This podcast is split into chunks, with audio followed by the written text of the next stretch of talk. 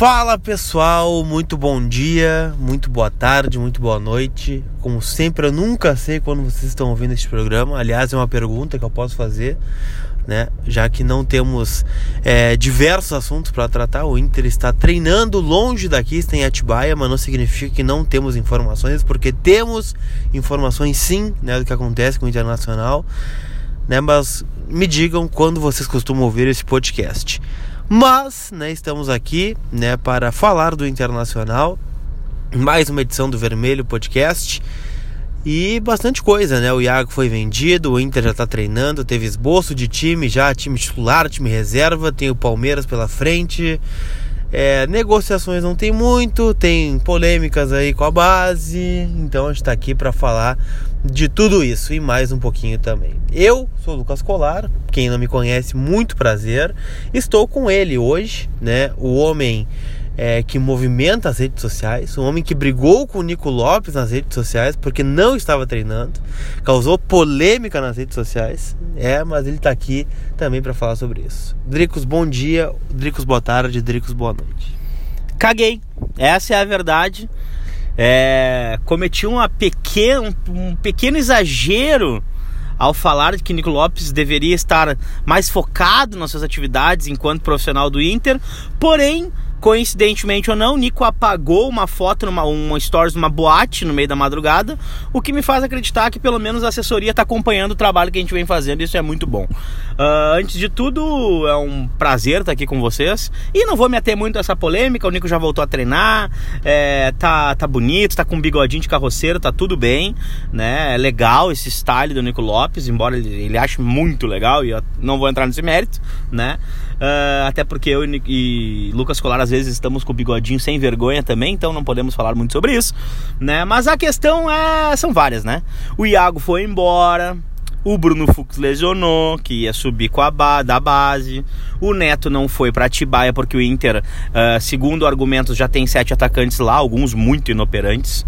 Santiago Trellis fica até o final do ano porque ele é tem características é, peculiares, segundo Rodrigo Caetano, né?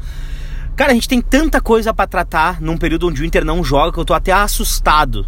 E principalmente nessa primeira semana de treino eu já vi, fiquei sabendo aí do Pedro Lucas do time reserva na frente de Santiago Trellis. Isso te agrada, Lucas? Olha, me agrada, mas é meio enganoso isso, na verdade, né? Porque o Pedro Lucas só está no time reserva porque o Guerreiro tá fora, né? Então a hierarquia volta a ser o Pedro Lucas e o Trellis brigando por uma vaga. Né? Entra o Guerreiro no time titular, o Sobis desce para o time reserva, Pedro Lucas vai para outro time, aí o Trellis não sei quem é que fica naquela, naquele time, terceiro time, né? Mas enfim, o Trellis ficou, né? O que, que eu vou te falar? É, o Alves foi embora, era um jogador que eu considerava melhor e mais útil que o Trellis, mas era um jogador caro também. Né? O, pro Inter ficar com o Alves no seu elenco custaria 2 milhões de dólares, né? um valor razoável. E o Trellis está aí até o final do ano, né? Tem contrato em vigor, não tem muito o que fazer. Quatro times procuraram o Trellis: Vasco, Ceará e os outros dois eu não tenho informação, mas procuraram o Trellis. Então, mas não rolou por conta da questão salarial, porque o Trellis ganha uma bagatela de 250 mil reais por mês, dividido entre Inter e São Paulo. Então, fica difícil para quem não tem dinheiro pagar. O Inter cometeu esse erro e agora vai até o final e quem sabe ele consiga nos ajudar em algum momento. E, e tu, Dricos, tu gostou da saída do Alves? Acho que poderia ter ficado? Ou já que nós temos o Alves e o Trellis, vamos apostar no Trellis mesmo? Já tá aqui, vamos se abraçar. Que, que, que, que tu acha dessa questão da centroavância do Internacional? Ah, cara, eu prefiro falar até sobre finança antes disso, né? Porque assim, é uma baita de uma incoerência do Inter se exercesse um direito de compra agora do, do Jonathan Alves, né? Um valor alto sendo que há 4, 5 meses o Inter não tinha 800 mil para dar no José Aldo. E agora o Inter vai ter que pagar 1,200, 1 milhão e 200 para adquirir ele. Então acho que seria uma certa incoerência até da direção do Inter que não se confirmou, graças a Deus, né? E é bom para a torcida, é bom para a gente enxergar as coisas andando de uma forma minimamente lógica, embora a gente conteste uma série de coisas, né? E é legal, cara ver uh, que a gente não vai ter saudade do Jonathan Alves, né? Embora seja um jogador combativo, um cara que né, seja esforçado, mas em números, efetivamente, pro que a gente precisava, não se concretizou. Muito menos o Trellis, que é assustador, né? O Trellis ontem tu não fez uma brincadeira ainda que o, Inter, o Trellis fez um gol no treino, né? E talvez tenha sido até o primeiro gol no Inter, né? É assustador. Então, é, todas as questões que cercam aí, as polêmicas, as coisas, são interessantes pra gente. E eu vou te dar um adendo aí, né? Que é a possibilidade de a gente ver no Beira Rio, ao menos que nem que seja para negociar, mas uma, um empréstimo, alguma coisa a mais, né? É o querido Gustavo Ferrares, né? Que não tá muito feliz lá no Botafogo, né? E que o Andrigo também deve encerrar seu contrato com o Inter no final do ano, mas o Andrigo a princípio está indo para o Figueirense. Andrigo e Ferrares, Lucas Colar, teu depoimento que foi um cara que acompanhou de perto esse trabalho da base por tanto tempo. O Andrisco e o Ferrarroz, cara, é complicado, sim. São jogadores que surgiram muito bem na base. O Andrigo até passou por uma lesão muito séria. Acho que ali se perdeu o Andrigo. Mas é os jogadores que não tem como jogar no Inter mais, né? Estavam no rebaixamento ali, ficaram marcados, especialmente Ferrarese ali, né? Por aquela comemoração que fez lá em Mesquita. É, mas acho que deu, já passou. É, agora é negociar. O Andrigo ainda tem um adendo que ele não deu certo em lugar nenhum desde que saiu, né? É bom dizer que ele só jogou em time ruim, né? Jogou no Vitória, jogou no Atlético Goianiense, jogou no Esporte. Jogou no Ceará. É, jogou no Ceará. No Ceará ele tava bem, acho que foi um erro sair do Ceará é, para jogar no, no, no esporte, né? E agora estava no, no Vitória por último. É, vai para o Figueirense, que também não é um time que vá brilhar os olhos, né? É, então acho que já deu, né? O Andrigo já deu para ver que não deu certo, né? Era uma grande promessa que não vingou. Mas é, acho que não, não tem espaço não. Botar o Andrigo e o Ferrares hoje no elenco seria só tirar espaço é, de jogadores mais promissores da base e que já estão com espaço reduzido, né? Pô, o Richard, que era um dos principais nomes aí da base não conseguiu ter espaço, está no Vila Nova hoje muito bem. O Ramon também da mesma forma. Então, acho que é melhor repassar, ver se vinga em algum time aí, o Inter consegue uma venda depois, tipo Eduardo Henrique, tipo Anselmo, não sei. Acho que jogar não. Até porque por melhores que eles possam vir a ser, eles não teriam paz com a torcida, né? São jogadores que não ficaram marcados por 2016, como Paulão, como Hernando e afins. Mas, né, é, falando em base, o Inter conseguiu vender um jogador depois de muito tempo. A última venda do Inter tinha sido o William em 2017, naquele rolo que ele não quis treinar, postou nota oficial é, que queria ir embora. O Inter afastou o cara e não deu, né? E ainda conseguiu vender para o Wolfsburg da Alemanha por 4 milhões de euros e agora conseguiu vender o Iago, né, por 5 milhões de euros por 50% do passe. É, meu caro Dricos, tua opinião sobre a venda ficou de bom tamanho, é, poderia ter sido mais. É, o Inter valorizou o seu jogador, o Inter perde um titular por um valor acessível. O que, que tu achou da venda do Iago para o Augsburg da Alemanha? Cara, a verdade é que o Iago não tinha como não sair, né? Saiu por um preço razoável, acho, dava para se discutir se mais, se menos. Acho que esse é o papel do torcedor, né? Quem tinha que negociar, quem foi eleito para negociar, foi contratado para negociar, negociou da melhor maneira possível, né? Não acredito que fosse fazer um negócio ruim pro próprio clube, né? Enfim.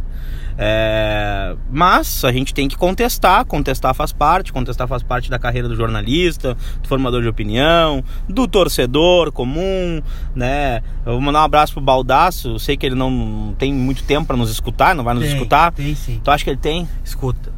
Mas Baldasso falou um negócio sobre o torcedor do sofá, que ele falou: ah, não vou ser eu com a bunda do sofá que vou contestar o Rodrigo Caetano e não sei o que nessa transição. Cara, tem que contestar sim, porque o Caetano tem grandes acertos, assim como tem erros como qualquer profissional. Eu admiro o profissional Rodrigo Caetano, mas a gente tem que perguntar as coisas, tem que saber o que está acontecendo.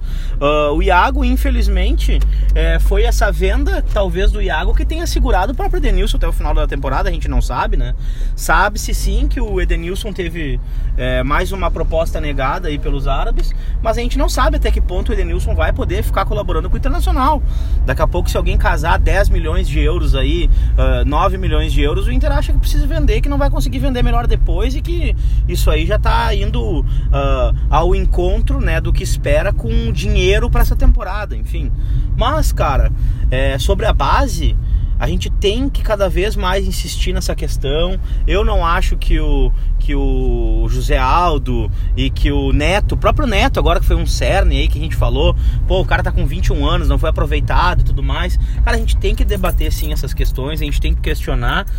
Pra ti, o Neto deveria ir pra Tibaia? Deveria, deveria ir sim. Ah, mas temos muitos atacantes, mas nossos atacantes não fazem gol, né? Os que estão lá não fazem gol.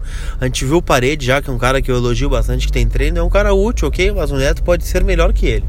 É, o Wellington Silva, que é tão pedido, não faz gol também. É, o Neilton não faz gol, o Potker não faz gol. A gente já viu esses caras, o Neto a gente não viu ainda. É, e tá bem na base, decidiu um Grenal, fez dois gols, tá bem faz dois anos. É, vai ficar até quando na base, né? Qual é a motivação do cara ficar treinando, né? É, até, sei lá, 21, 22, 23, 24, 20, chegou a ter jogador de 25 anos na base nos últimos anos. É, enquanto isso, o Inter contratando um jogador aí que pode ser igual, né? Que custa mais, no caso, né? É, não é que o Neto é craque que tem que botar esse titular. Não, tem que botar e ver o que acontece, né? Leva, leva pra Tibaia, olha os treinos.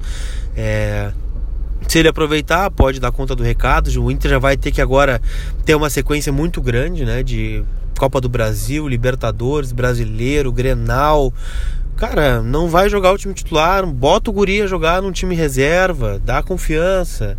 É, sei lá, eu, eu às vezes eu fico meio cabreiro assim de um discurso que eu li, né? Não, não, não vi ninguém da direção falar oficialmente, né? A gente leu é, notas em alguns é, sites, né? De que o Neto não estaria pronto. Aí eu te pergunto, o que, que é tá pronto?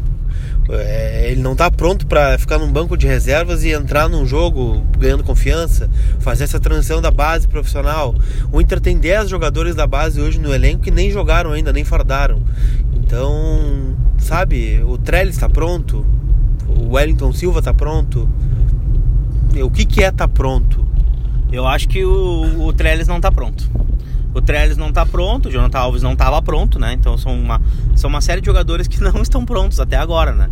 E, cara, é, a gente nem comentou ainda sobre a questão do Richelli, né? Que é um, um jogador que, de, de, de, potencial altíssimo, que a gente sabe que o, o Richelli tem condições de dar é, muito pro time do Inter, mas que efetivamente ele não entregou nada. Em dois anos e meio que ele tá no, no departamento médico, né? Então, é, o que é essa paciência? Por que, que essa paciência? E aí a gente vai lá, vamos voltar lá naquele assunto. Inclusive, né? Se vocês querem falar sobre essa parte também política, sobre essa parte profissional de gestão mesmo, é, eu acho até para tirar a pressão que vai, vai acontecer naturalmente. O torcedor cada vez mais ele se vê é, muito longe, distante das informações da base do que realmente acontece e do porquê dos jogadores não serem aproveitados. Então está acontecendo esse estresse ele vai aumentar cada vez mais. Esse ruído vai se transformar em crise logo ali à frente, porque a torcida não enxerga o aproveitamento da base. Tudo que era paciência nos últimos anos acabou, justamente por enxergar contratações assim que não deram resposta, que custaram dinheiro e que poderiam ser absorvidas com jogadores. Qual é o grande medo? Ah, mas é que não vamos revelar um craque, mas a base não é para revelar um craque, a base é para dar sustentação pro time e dando sustentação para o time tentar manter o padrão do principal em alguns aspectos. Né? Não é pra, pra gente tirar um Alexandre, um Alexandre Pato dali o tempo todo, um Vinícius Júnior, um Lucas Paquetá, qualquer jogador que seja um Cebolinha, mas a gente só. O próprio Cebolinha, quando subiu pro profissional do Grêmio, ele foi amadurecer com o passar dos anos. A gente vê esse jogador que tá aí hoje não tem nada a ver com o jogador que jogou em 2016 pelo Grêmio. Né, Lucas? É, é, eu acho que sim, porque tem muito essa visão, né? Que o, o jogador da base ele tem que ser craque. Se não for craque, não tem que jogar, não. O, Inter pode formar um jogador nota 6 e usar um jogador nota 6 custando 1x do que contratar um jogador nota 6 custando 4x. Né? Então, acho que é por aí. E acho que o Inter poderia estar fazendo melhor esse papel é, de transição aí de base profissional. A gente sabe que é difícil, né? A base é uma coisa, o profissional é outra, completamente diferente. E a gente tem garotos aí já há um bom tempo no profissional. Vamos citar aí o Heitor, o próprio Zé Gabriel, o José Aldo É, o Richard, que estava aqui, foi embora. O Ramon, Bruno Fux, Roberto. A gente viu muito pouco desses jogadores aí, né? E acho que poderiam estar tá ganhando minutos de, de jogo em, em, jogos que o Inter não vai usar o titular. O Campeonato Gaúcho, o Inter na segunda rodada estava colocando titular já, né? Contra o Pelotas no Beira Rio, sem nenhum sentido, né? E, e poderia ter colocado os garotos, dado uma melhor rodagem para a gente ver o que, que eles são, né? Para a gente ter um poder de crítica também, né? Não adianta a gente pedir o garoto, vendo ele na base e não ter uma, uma visão pro, do que ele produziu no time profissional para ter uma opinião formada sobre ele. Mas uma coisa que está me incomodando e me deixando angustiado nessa janela de transferências é Edenilson. Cara, os árabes vieram aqui, botaram uma proposta em cima da mesa, um pau por mês, por quatro anos, por Edenilson e uma proposta muito baixa para o Inter, né? Foram 3 milhões e meio de euros. O Medeiros até revelou agora há pouco para os colegas que estão lá em Atibaia que foram duas propostas que o Inter recusou. É... E segundo alguns colegas, eu particularmente não tenho essa informação, de que os árabes queriam um valor pelo Edenilson, que eles vão lá e fazer a TED né, para o Internacional e o Edenilson iria embora. É, te assusta perder o Edenilson? Ou por um valor alto, como 30 milhões de reais, dá para perder o Edenilson e buscar uma reposição pelo menos do mesmo nível no mercado? Aí eu fico pensando mais ou menos como é que deve ser o mundo árabe, né? O que, que é de verdade e o que, que não é de verdade em tudo isso que a gente conversa. Porque para pra pensar. Nosso sonho é o Arangues. O Arangues nos custa entre 7 e 8 milhões de euros. O Arangues não ganha um milhão de, de reais por mês, provavelmente, né? Mas é um valor semelhante, né? Na sua remuneração uh, na Alemanha, né? Pois bem, por que, que os árabes não vão atrás do Arangues? Aí é uma pergunta que eu me faço. Por que, que eles também não estão atrás do Arangues, que poderia talvez ir jogar no mundo árabe por menos? Né? Então isso me causa um pouco de estranheza. Esse tipo de relação, até onde os árabes são capazes de ir pelo Edenilson, né? Ah, é só botar o preço que, que o mundo árabe paga. Cara, eu sinceramente eu não consigo acreditar, não na informação, não que eles não tenham dito isso, mas o quanto eles efetivamente vão cumprir em relação a isso. Isso, isso efetivamente me preocupa. Então assim, ah, a torcida tá iludida que o Edenilson vá, possa valer 10 milhões de euros, 15 milhões de euros, 12 milhões de euros. Na verdade, os árabes podem até 6. Eles podem ir até 5. Esse bota um preço aí tem um valor né? Eu não temo perder o Edenilson. Acho que o Edenilson tem uma cabeça fantástica. Acho que ele é um cara que é capaz de lidar com essa questão. Mas balança muito, né? O Edenilson já jogou em times é, grandes, vencedores, já teve situações, já teve grandes mestres junto com ele. É, um deles foi o Tite, foi o homem de confiança do Tite por muito tempo. Hoje existe um questionamento por que, que o Edenilson não, não foi convocado nesse tempo todo, né? Fosse para um amistoso, fosse para ser testado, fosse para ser reserva, para compor grupo, né? Porque o Edenilson jogando uma bola extra classe e até vou fazer aqui um adendo de um, de um comentário do Felipe Melo, que eu, por vezes eu acho o Felipe Melo lamentável. Mas ele fez um comentário bastante interessante num, num, num toque que ele fez aí. Que foi, cara, olha só, o, o não tem nenhum jogador do time que, que melhor vai nos campeonatos nos últimos dois, três anos, né? Que é o Palmeiras. E ele tem razão. Essas convocações da seleção brasileira, excluindo jogadores que jogam no Brasil, às vezes cometem grandes injustiças. Uma dessas injustiças se chama Edenilson, na minha opinião. É, eu não gostaria de perder o Edenilson nem para a seleção brasileira, sendo muito clubista, mas está jogando muita bola mesmo. O nosso Zidanilson, o Zidane Negro, o Edenilson. Bom, para fechar, meu caro Rodrigues, hoje tivemos treino em Atibaia, né, que encaminhou o time do Inter aí, já avisando Palmeiras, jogo dia 10 de julho no Allianz Parque, que não chega nunca, né, tá distante esse jogo. E sem novidades, né? O Iago foi embora, entrou o Endel, o Moledo e o Guerreiro estão fora, entrou o Roberto né, na vaga do. que seria do Emerson Santos, que não pode jogar por questão contratual. O Sobes na frente no lugar do Guerreiro, mas acho que o Guerreiro e o Moledo jogam contra o Palmeiras. E pondo isso, né, sem reforço, aparentemente que pela movimentação do Inter não deve vir ninguém, né, não ser um negócio de ocasião. É, te agrada? É isso mesmo? É esse o caminho? Ou teria que ir ao mercado mesmo buscar alguém? Não tá legal? Não dá para bater de frente com o Palmeiras com esse time? É, ou dá sim, né? Ou dá com o D'Alessandro jogando fora, né? Uma principal novidade, escalado, né? A princípio. É, dá para bater de frente com os caras? Dá para bater de frente esse time armado aí, montado, né? A gente só tem que prestar atenção nas movimentações que possam ocorrer no, no decorrer das partidas. Sinceramente, agora é uma, é uma avaliação do departamento de futebol se é suficiente jogar com o Patrick como opção para o segundo tempo, ele pode dar a resposta que precisa ser dada. Sobes ele segue sendo o jogador talvez mais efetivo do Inter em 2019 né? O, próprio podcast largou aí. Se vocês não seguem ainda o podcast, o podcast está lá no Instagram, ver, arroba Vermelho Podcast, no Twitter, arroba Vermelho Podcast, né? E a gente vem largando justamente essas informações. A informação de hoje foi da, justamente da importância dos sobs do Nico Lopes, né? O Nico Lopes, entre assistência e gols, tem 10. O Guerreiro tem 9 gols e o Sobs tem 11 entre gols e assistência. Seis assistências e cinco gols. Exatamente, seis assistências e cinco gols. É um cara extremamente importante pro Internacional. Ele é um reserva, né? Ele é um cara que entra no decorrer da partida. Ou seja, essa substituição, essa importância, a gente já sabe que tá sanada.